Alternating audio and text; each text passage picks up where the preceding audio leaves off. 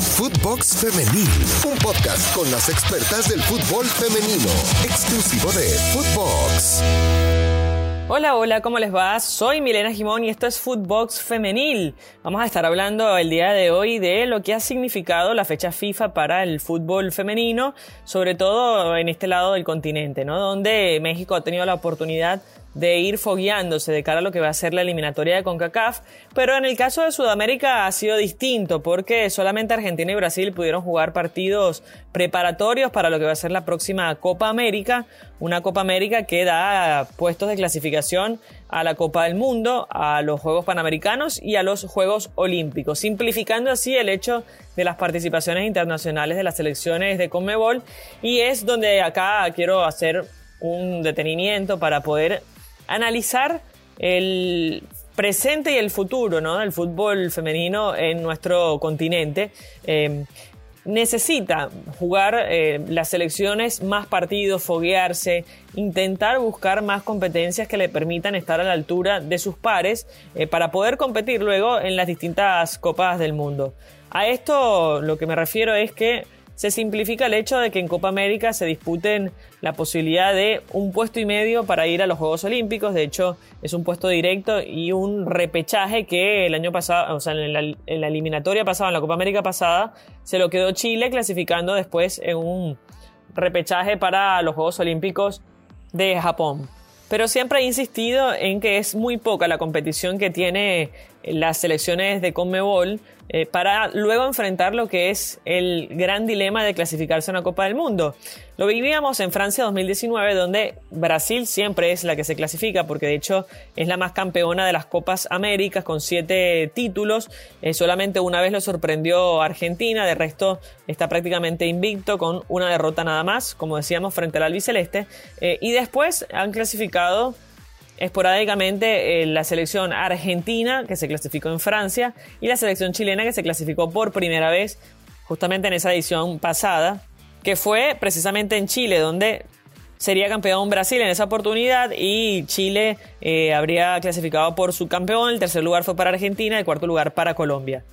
Además de los Juegos Panamericanos, son cuatro cupos. La Copa América que les permite entonces a cuatro selecciones eh, clasificarse a estos Juegos y como decíamos la Copa del Mundo.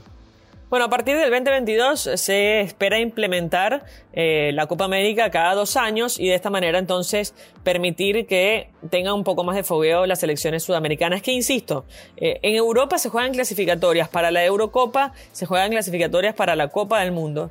En Norteamérica se juegan clasificatorias para el Mundial también, eh, pero en Sudamérica una sola copa sirve para tres eventos y me parece muy poquito, ¿no? Considerando que hace poco hubo una fecha FIFA donde Argentina además tuvo la oportunidad de foguearse contra Brasil y fue victoria por goleada de las brasileñas en los dos partidos que se disputaron, 3 eh, a 1 y 4 a 1, en lo que significó también el debut de Germán Portanova, el, nuevo DT de la selección albiceleste. Pero bueno, lo que decía justamente en conferencia de prensa refiriéndose a la cantidad de partidos que necesita la selección, no solo para tomar ritmo eh, de juego, para implementar una idea, sino para conocer también al grupo que tuvo algunas dificultades con el ciclo anterior y donde eh, tuvo la ausencia de jugadores claves como Bonsegundo, por ejemplo, por una disputa con, uh, interna de, de, lo que fue el grupo en general. Pero Germán Portanova hacía referencia justamente a lo que es la cantidad de partidos y la necesidad de implementar más compromisos de esta índole y esto decía después de lo que fue la derrota frente a Brasil.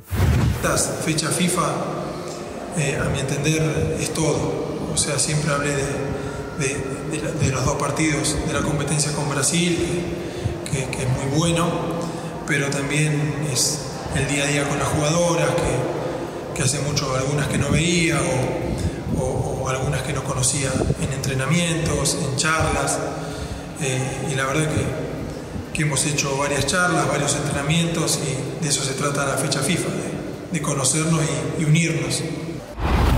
A propósito de Argentina, se va a medir frente a la selección mexicana el próximo 23 de octubre en ese partido amistoso que será en Jalisco.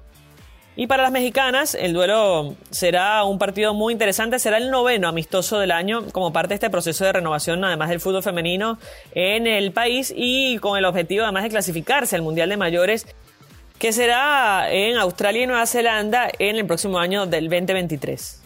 Y además de ese partido de octubre, eh, también jugará frente a Colombia, esta selección de México, vigésima sexta selección del mundo, las cafeteras, también en alguna oportunidad clasificadas a la Copa del Mundo y con una generación que tuvo a jugadoras muy interesantes, pero que no tuvieron tanta continuidad en su liga local. De hecho, se fue fortaleciendo con el transcurso del tiempo, pero es muy corta y se han quejado justamente de la poca competitividad que tienen en el año, no solo con su selección, sino evidentemente con sus clubes en el país.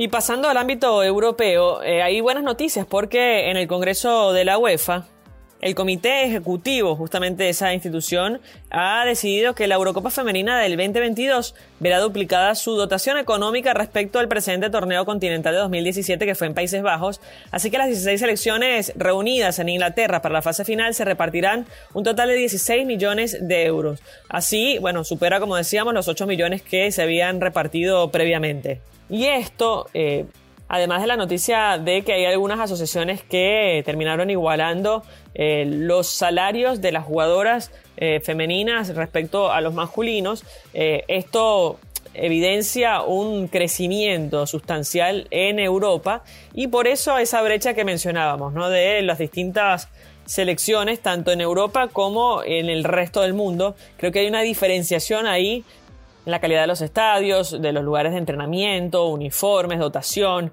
eh, donde se hospedan, cuando se concentran, los partidos que consiguen para foguearse. Y las garantías también en cuanto a la salud, por ejemplo, si se lesionan, tienen un seguro médico. Eh, estas son cuestiones que motivan a las chicas a aventurarse a buscar carrera en el fútbol cosa que no pasa en nuestro continente americano, por ahí sí en los Estados Unidos y un poco más eh, en México, pero en el resto del continente es difícil eh, tratar de visualizar a una chiquita que decida jugar al fútbol profesional y no eh, buscar ser profesional en otra cuestión.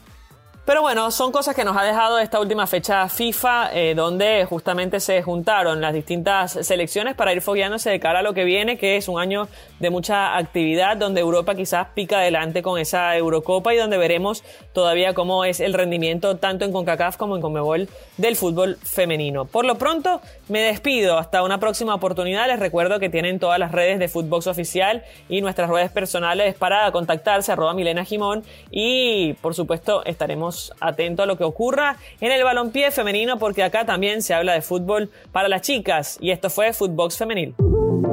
Footbox Femenil, podcast exclusivo de Footbox.